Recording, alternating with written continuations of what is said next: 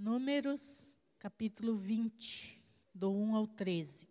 Chegando os filhos de Israel, toda a congregação ao deserto de Zim, no mês primeiro, o povo ficou em Cádiz e Miriam morreu ali e ali foi sepultada. E não havia água para a congregação. Então se congregaram contra Moisés e contra Arão. E o povo contendeu com Moisés e falaram, dizendo: Antes tivéssemos expirado quando expiraram nossos irmãos perante o Senhor. E porque trouxeste a congregação do Senhor a este deserto, para que morramos ali, nós e nossos animais? E por que nos fizeste subir do Egito para nos trazer a este lugar mau? Lugar não de semente, nem de figos, nem de vides, nem de romãs, nem de água para beber?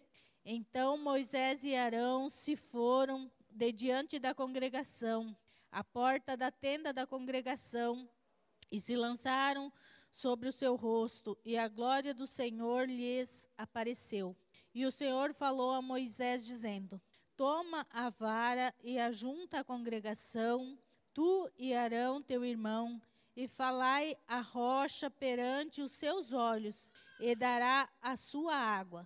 Assim lhes tirarás água da rocha, e darás a beber à congregação e aos seus animais. Então Moisés tomou a vara de diante do Senhor, como lhe tinha ordenado. E Moisés e Arão reuniram a congregação diante da rocha. E Moisés disse-lhe: Ouvi agora, rebeldes, porventura tiraremos água desta rocha para vós? Então Moisés levantou a sua mão e feriu a rocha duas vezes com a sua vara. E saíram muitas águas, e bebeu a congregação e os seus animais. E o Senhor disse a Moisés e Arão: Porquanto não me crestes a mim para me santificar diante dos filhos de Israel, por isso não meterei esta congregação na terra que lhe tenho dado. Estas são as águas de Meribá, porque os filhos de Israel contenderam com o Senhor, e o Senhor se santificou neles.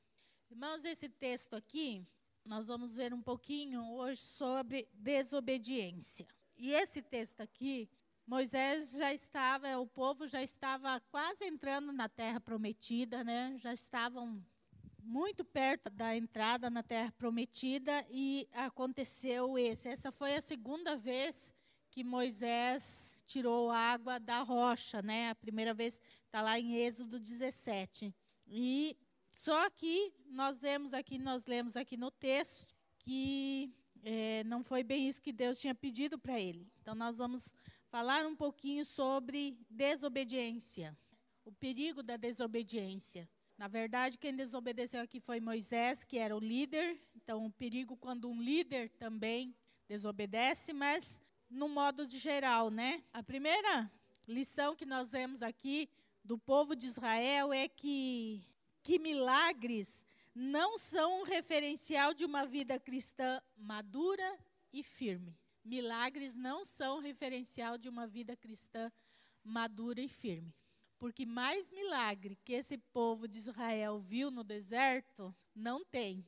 Eu acho que em todo o restante da Bíblia a gente vê muitos milagres, mas não dia a dia que nem nós vimos acontecer nesses 40 anos na nação de Israel. E o que, que a gente lê no texto? Faltou água, o que, que o povo fez? Já começou a reclamar e xingar e fazer escarcel lá. E nós temos visto muito acontecendo nos nossos dias numa vida cristã que não é firmada realmente na palavra de Deus, mas que é firmada em, em eventos, ela acaba não sendo uma vida cristã madura. E aí o que acontece? Qualquer problema, qualquer coisa que não saia do jeito que a pessoa acha que tem que sair, pronto, a liderança e Deus já são os culpados daquela situação. Já começa a reclamação, já começa a murmuração, porque a sua vida cristã não é madura, irmãos. É uma vida cristã apenas superficial. E é uma das coisas que a gente tem batido muito aqui é para que você estude a palavra de Deus, para que a sua fé seja uma fé firme na rocha, que é a palavra de Deus.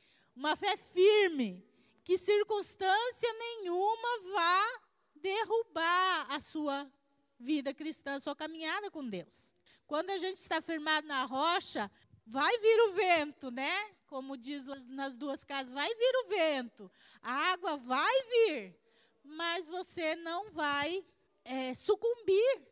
Você não vai, a sua estrutura não vai cair, você vai estar firmado na rocha. O problema é quando a nossa vida cristã não está madura, não é madura, ela é, ela é baseada apenas no momento, apenas no emocionalismo, muitas vezes, daquele dos arrepios, né? Do culto. E não uma fé no dia a dia. Nós sucumbimos quando vem os problemas, quando vem as lutas, quando vem as dificuldades, porque isso faz parte da nossa vida. E nós vamos passar por essas dificuldades. Então, elas são naturais é, é para todos. Então, o, a nação de Israel aqui, ela estava tão.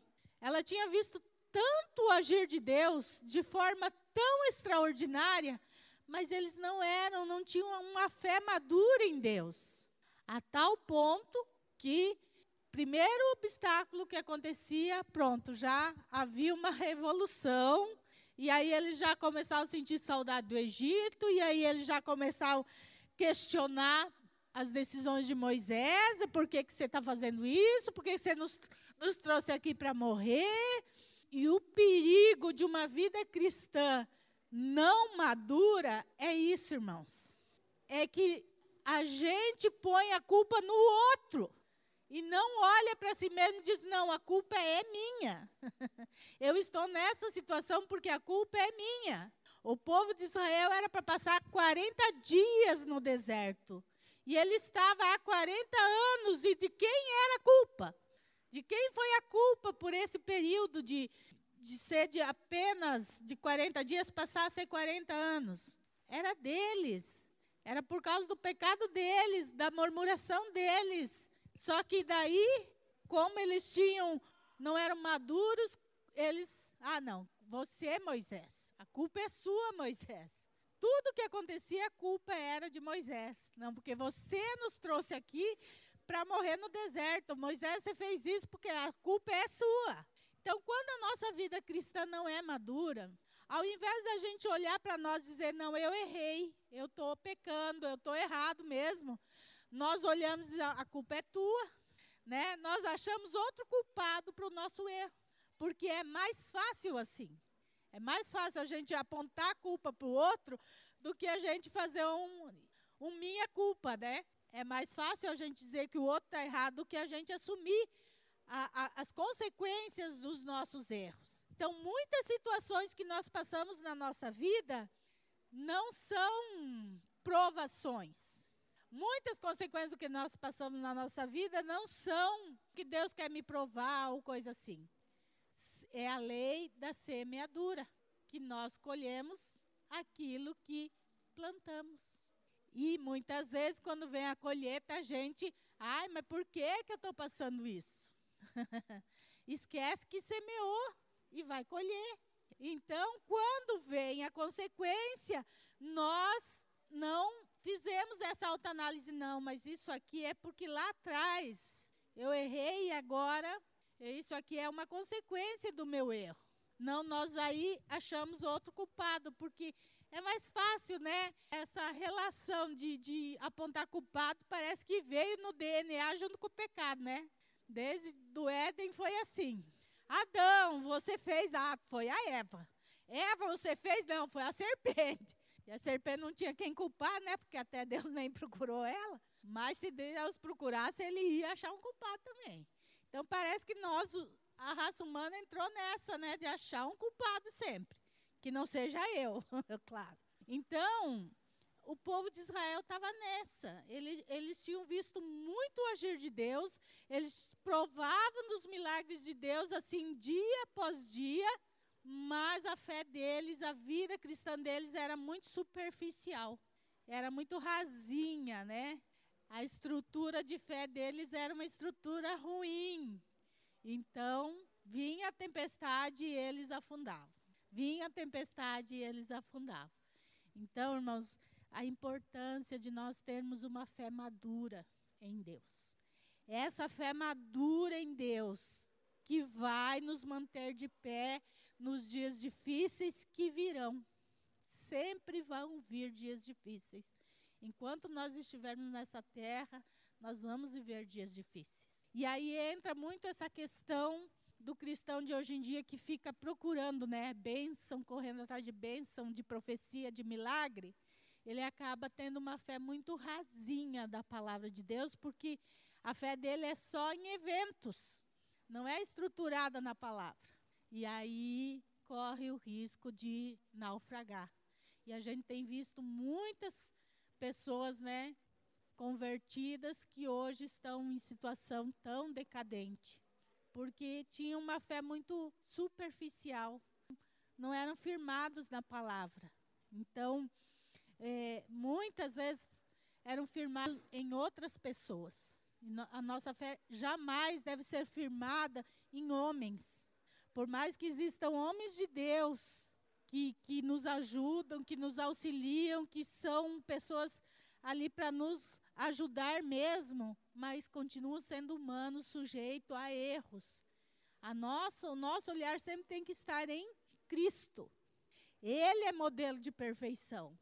Ele é o nosso modelo de perfeição, ele é o nosso modelo de fé. O nosso olhar sempre tem que estar voltado para Deus, em Cristo. Cristo é o nosso modelo. Então, quando a gente é, tirar os nossos olhos no âmbito humano e levar para o âmbito de Deus, de Cristo, nós vamos começar a ter uma fé mais madura. Nós vamos deixar de ser meninos, como Paulo fala, né? E Paulo até fala que nós devemos deixar de ser meninos. Nós precisamos crescer, nós precisamos amadurecer, nós precisamos, né, deixar coisas infantis de lado na nossa caminhada com Deus, para olhar para Cristo. E o que, que, está acontecendo muito hoje é que é, nós estamos vivendo um período que a humanidade está muito mimimi, né? Como diz por aí, frágil emocionalmente. Mas essa fragilidade emocional, nós temos deixado com que ela se estabeleça na nossa vida. Então, nós é que precisamos tomar uma postura diante de Deus, e aí sim Deus vai nos abençoar, nos, nos fortalecer. Então, gente, é, entrando aqui num parênteses, né? Realmente a gente tem visto muitos líderes, pastores se suicidando, muitos casos. E realmente o ministério pastoral não é fácil, é difícil mesmo, é, tem seus, suas limitações. Mas aí esses dias eu fiquei pensando assim, que mais do que Paulo sofreu no ministério dele, acho que ninguém, nenhum pastor da nossa época atual está sofrendo o que Paulo sofreu. Porque Paulo sofreu. E já na conversão dele, Deus falou que ele ia sofrer mesmo. ele vai saber o que, que é padecer pelo meu nome. Então Deus nunca aliviou na vida de Paulo. E ele sofreu. E foi açoite, né? E foi pedrada, e foi naufrágio, e passou fome. E ele tem os relatos né, de tudo que ele sofreu. E nós não vemos Paulo frágil emocionalmente. nós não vemos Paulo ai, eu quero morrer. Nós não vemos Paulo nessa fragilidade toda. Então, o que, que está acontecendo hoje? Que a liderança não está perdendo uma fé madura no Deus que pode todas as coisas? Será que a geração de liderança hoje não está muito frágil emocionalmente?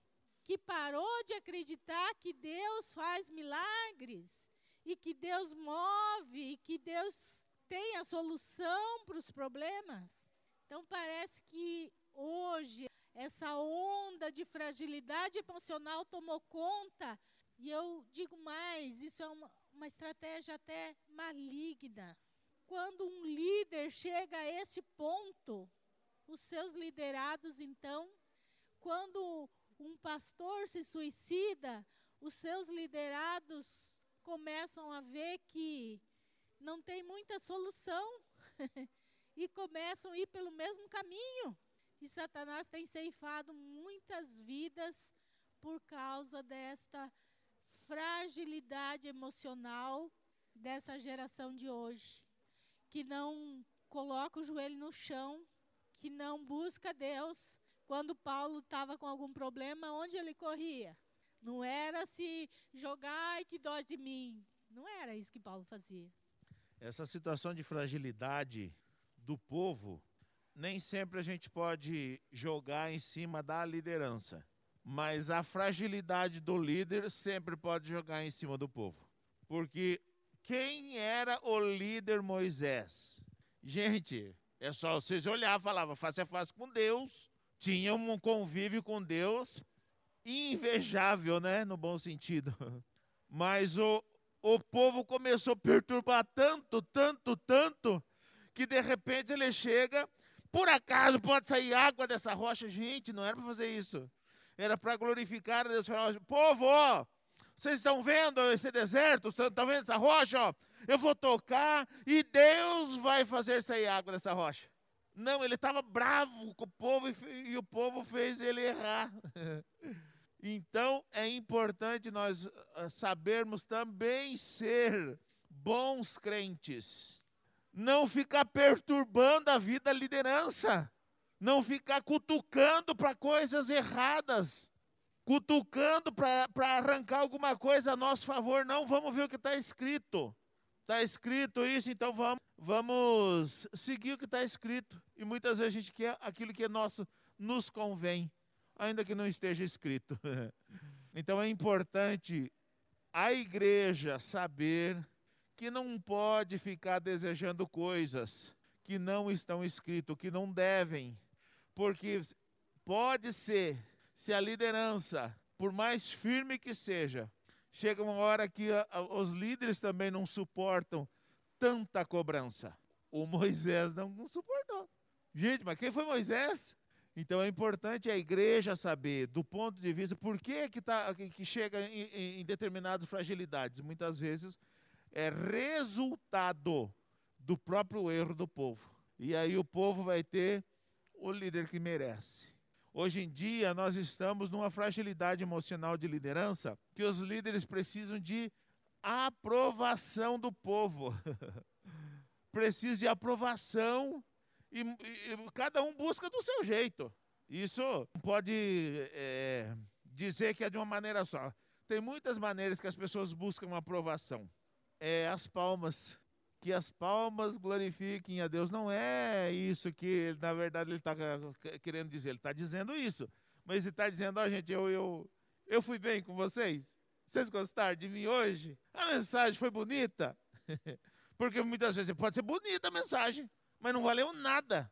Porque não confrontou o pecado. E o objetivo da palavra, segundo é, é, Timóteo 3,16, é confrontar, é mostrar o erro é corrigir, é instruir em justiça. E se a palavra não cumprir isso, qual era o objetivo da palavra de Moisés? Ô oh, povo, vocês estão errados, Deus está certo, vocês estão errados. Mas ele caiu na, no papo do povo aí se irou. E aí agiu no momento da ira e não entrou na terra prometida por causa desse erro aqui. Ó. Porque o erro de Moisés trouxe consequência para a caminhada dele né, é para entrar na terra prometida. Então nós não podemos, muitas vezes, ser dependentes de aplausos, de elogios, de tapinha nas costas.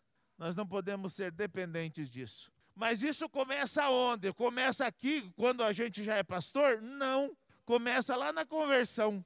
Acho que o, o, o, crente mais novo que nós temos aqui é o Fernando, né? Começa aí a, a, a, ser forte ou ser fraco. Se o Fernando, ele agora não for bem instruído, ele vai ter problemas se Deus chamar ele para o ministério, ele vai ter problema. Então começa aí, na conversão. Porque quando chega na liderança, ele vai aplicar aquilo que ele está aprendendo agora. Não é o que ele vai aprender, não, ele vai colocar em prática o que ele está aprendendo agora. Então, líderes não podem ser dependentes de elogios e não podem cair por críticas. Não pode, porque senão o povo perece.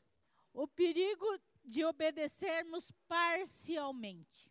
Eu vejo que é o que está acontecendo na geração de hoje. O que, que Deus falou para Moisés fazer nesse episódio aqui? Versículo é, 8. Toma a vara e ajunta a congregação, tu e Arão, teu irmão, e falai a rocha. O que, que Deus falou para Moisés falar, fazer? Não era para ele bater na rocha, era para ele falar com a rocha. E a rocha, então, daria água. O que, que Moisés fez? Foi lá e bateu, né?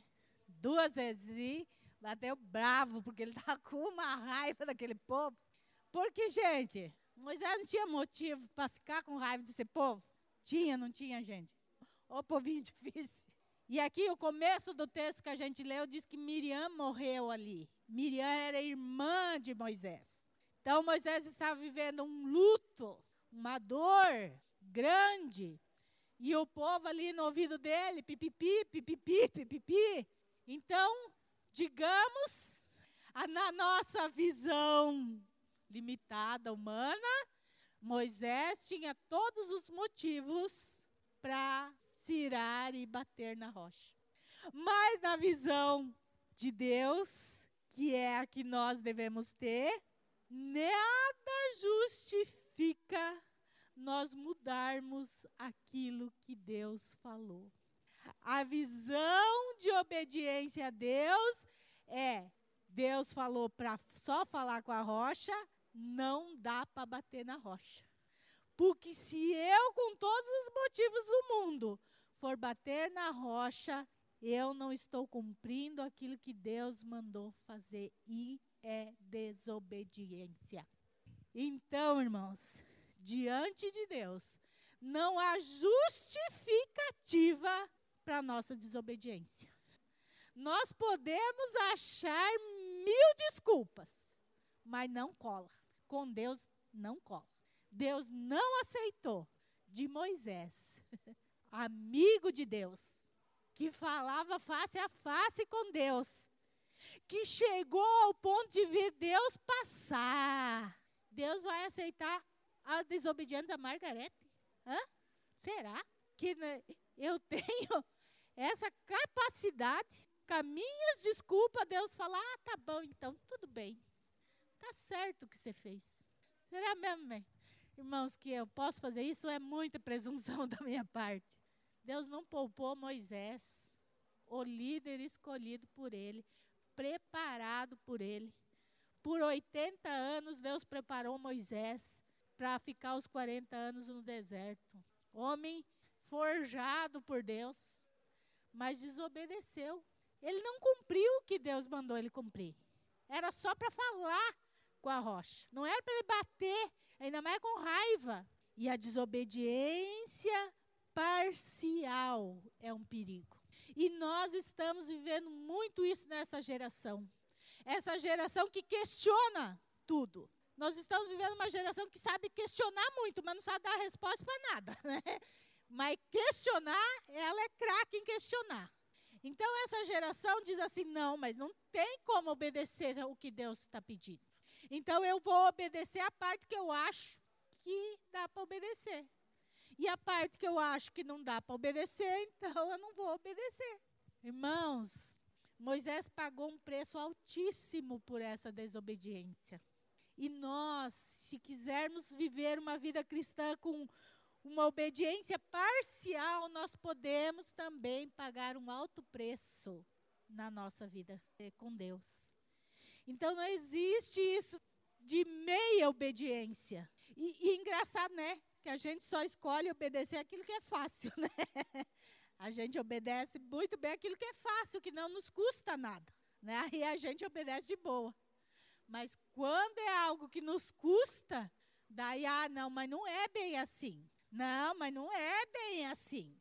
Eu tenho dois filhos, irmãos, com personalidade oposta um do outro, né? O Rafael sempre foi um anjinho. Nunca me deu trabalho. Quando a gente falava, não, Rafa, tá bom, era não. Mas o Fernando, irmãos do céu, o Fernando era osso duro. Não pode, Fernando. Por quê? Porque não pode. Por que, que não pode? Não era. Você tinha que esmiuçar para ele o porquê que não podia. Porque ele não se conformava com um não. Né? Você tinha que argumentar. Ele argumentava o porquê do não e você tinha que esmiuçar aquilo. Irmãos, muitas vezes nós estamos fazendo assim como Fernando com Deus. Deus fala não e nós estamos questionando não. Não, Senhor. Aí Deus vem e esmiuça para nós o não. Não por isso, isso, isso, porque está tudo aqui na sua palavra. Não, mas eu ainda não concordo, né? Mesmo depois de tudo esmiuçado, eu ainda não concordo.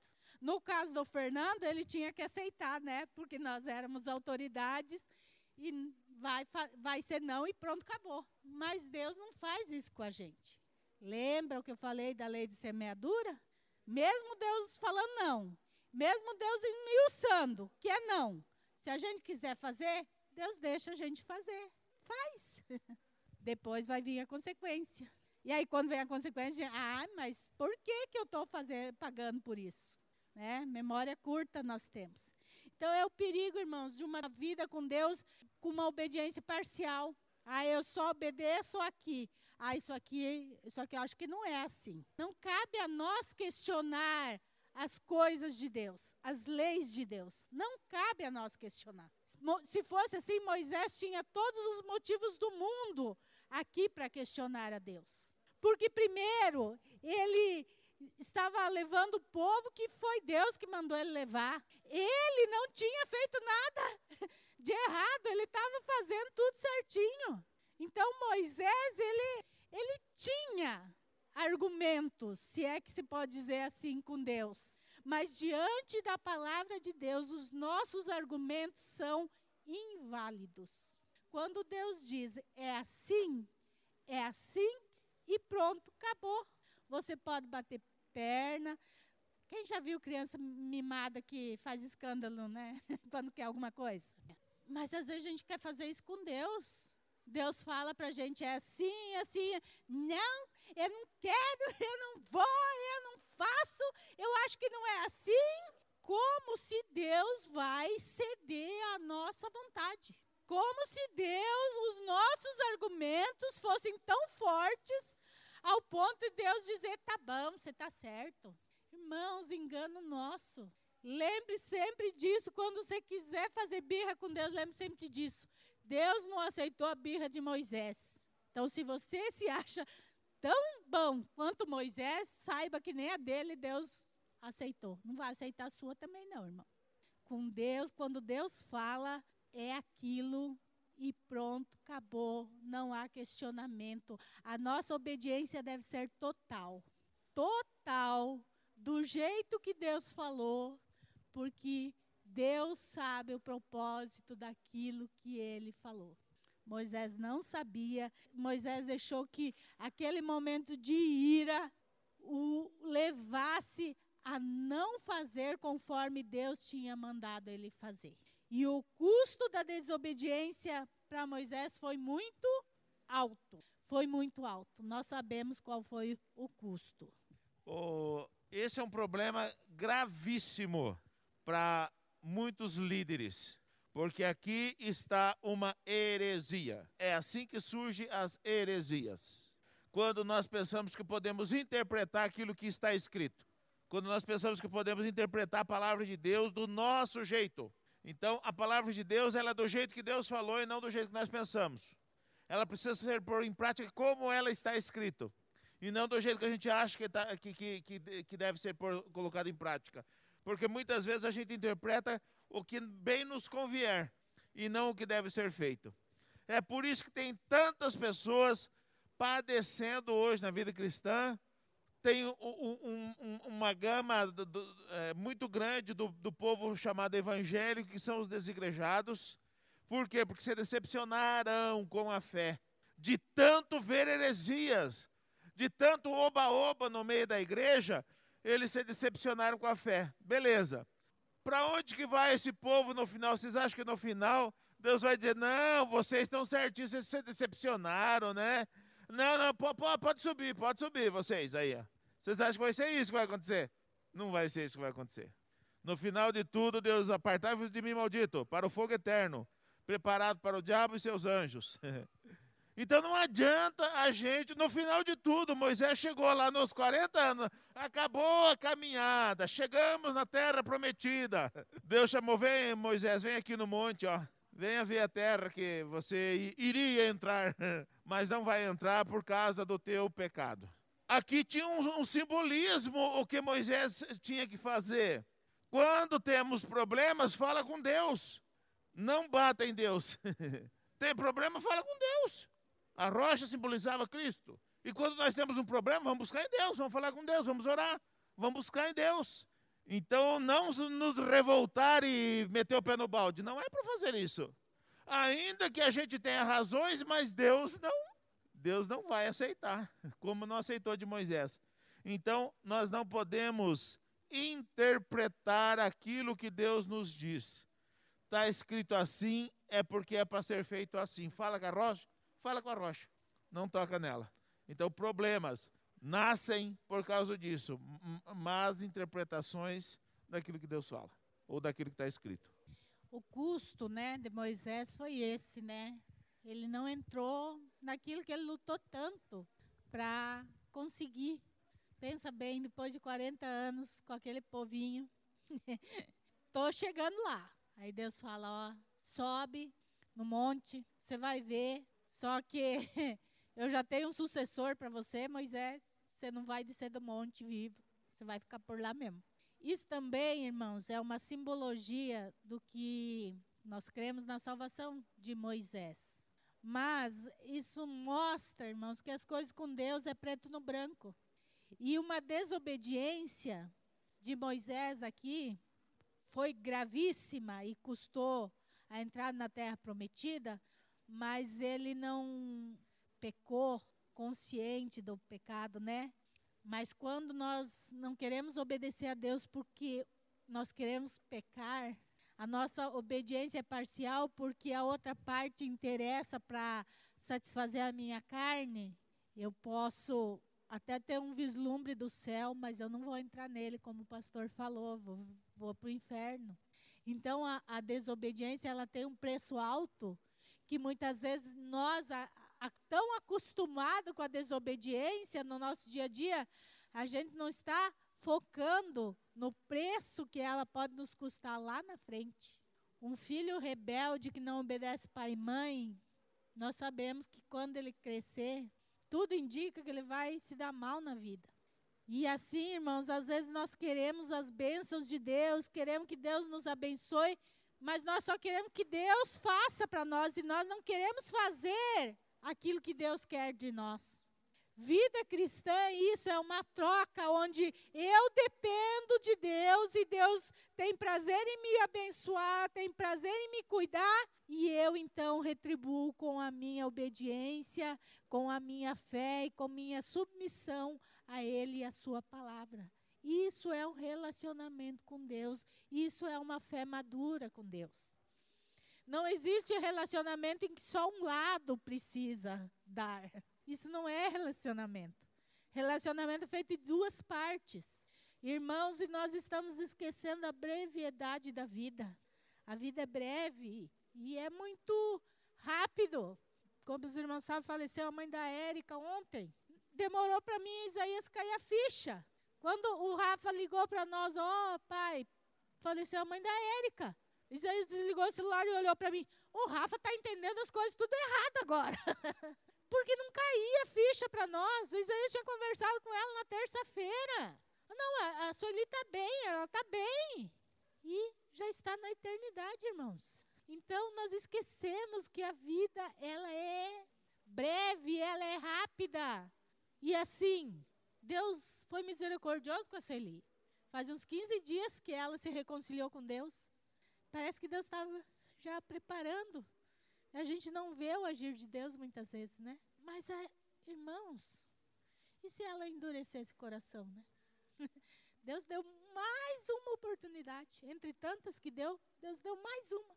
E ela podia não ter aceitado. Então, irmãos, muitas vezes nós estamos assim, com, com nossa mente, nós achamos que somos eternos e estamos jogando a nossa eternidade fora.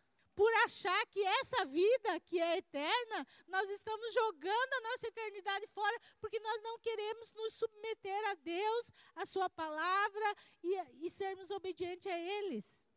Então, nós precisamos ter consciência que o custo da desobediência, ele é alto e pode ser tão alto que não tenha como nós reverter esse custo. Assim como o custo da, da desobediência é alto, o benefício da obediência também é alto. E muitas vezes a, a gente olha que Deus está nos abençoando, só se as coisas estão indo tudo bem, né? Se as coisas estão indo bem, oh glória, Deus está me abençoando. Se as coisas estão dando certo, oh glória, Deus está me abençoando. Dá um problema, isso é coisa do capeta. A gente não aceita as coisas difíceis. Só que o crescimento vem só através do sofrimento. Não há crescimento sem sofrimento. E nós vemos Deus abençoando Jó. Jó foi um homem abençoado. Mas ele não foi abençoado quando ele era o homem mais rico do Oriente. Ele não foi abençoado quando os filhos deles eram os mais lindos, os melhores. Não. Ele foi abençoado quando ele perdeu tudo isso. E aí ele diz: Antes eu te conhecia só de ouvir, agora os meus olhos te veem. Ó, oh, benção de Deus na vida dele. Mas para chegar nesse ponto, olha o que, que esse homem passou. O diabo tocou nele, na saúde dele.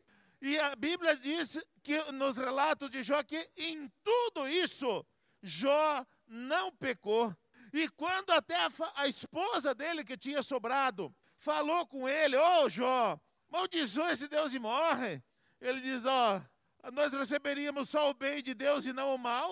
Olha a consciência desse homem. Nu eu vi, nu eu voltarei, bendito seja o nome do Senhor. Deus deu, Deus tirou, bendito seja o nome do Senhor. Então a bênção de Deus não é quando tudo está indo bem, não é só nisso não. É quando tudo vai mal, porque nós vamos conhecer Deus. Nós não podemos achar que nós só somos abençoados quando tudo vai bem, não. Quando tudo vai mal, aí sim é que a nossa fé é provada e nós vamos nos chegar cada vez mais perto de Deus. A bênção de Deus é esta. A maior bênção de Deus é nós estarmos cada vez mais próximo dele. Porque um dia só vai ter Ele, só vai nos restar Ele. Ele será a única coisa que nós teremos. E se nós não nos satisfazer hoje com Ele, como será quando nós só tiver Ele? Não chegaremos lá é interessante, né? Como eu falo que uma fé, uma fé madura, que é o que nós precisamos ter. Falando novamente da Érica, no meio dessa dor que ela estava vivendo, hoje eu ainda me alegrei com ela. Porque, poxa, foi uma coisa muito súbita. Sim, desmontei ideia, não consegui, a ambulância não chegou a tempo, ela faleceu em casa. Ao, ao invés da Érica Ai, por que, que Deus permitiu isso? Por que, que Deus isso? A Érica tem uma fé madura. Ela, glória a Deus, porque Deus deu uma oportunidade. Como Deus é misericordioso. Essas palavras que a Érica usou. Deus é tão misericordioso. Deus é tão bondoso. Que Deus deu essa chance da minha mãe se consertar antes de partir. Então a fé madura é isso, irmãos um momento difícil de dor, de luta, ela tirou algo bom, ela viu algo bom, ela viu que Deus estava cuidando. Ao invés de dizer, Deus me desamparou, ela falou, Deus me cuidou. Isso é uma fé madura, irmãos. E olha que a morte é uma das piores coisas que a gente enfrenta. Então, a fé madura, ela, ela faz a gente ver as circunstâncias, os problemas, as lutas de uma maneira mais ampla, mais E a gente começa a olhar os benefícios e não só a causa. Então nós precisamos, irmãos, ter esta fé madura na palavra de Deus. E nós precisamos ter essa fé que quando Deus fala, ele sabe o que faz. E a nossa parte é ser obedientes. Totalmente obedientes, não parcialmente obedientes. Deus nos quer obedientes, toda e qualquer circunstância. Não importa o tamanho do nosso problema, ainda assim Deus quer ver a nossa obediência a Ele. Porque no final, irmãos, é Ele que vai nos dar o nosso galardão. É Ele que vai nos dar. Então nós precisamos realmente ser maduros na fé. Procurar ter uma fé firmada na rocha. Que circunstância nenhuma nos tire do centro da vontade de Deus. Que problema nenhum nos tire de estarmos firmados em Cristo. Porque, irmãos, às vezes as lutas são grandes e difíceis, mas nós temos que entender que nosso Deus é maior do que qualquer problema. E quando nós descansamos nele, ele tem a solução e ele vai nos dar uma saída. Ele sempre nos dá uma saída. Pode uma rocha jorrar água para saciar a sede de uma nação, porque era uma nação ali no deserto, não só de pessoas, mas até dos animais. Impossível humanamente, mas para Deus totalmente possível. É esse Deus que faz o impossível acontecer para que o homem tenha a vitória que nós servimos. Mas para termos este benefício, nós precisamos ser pessoas obedientes a Deus e maduros na fé. Nós precisamos de uma fé madura.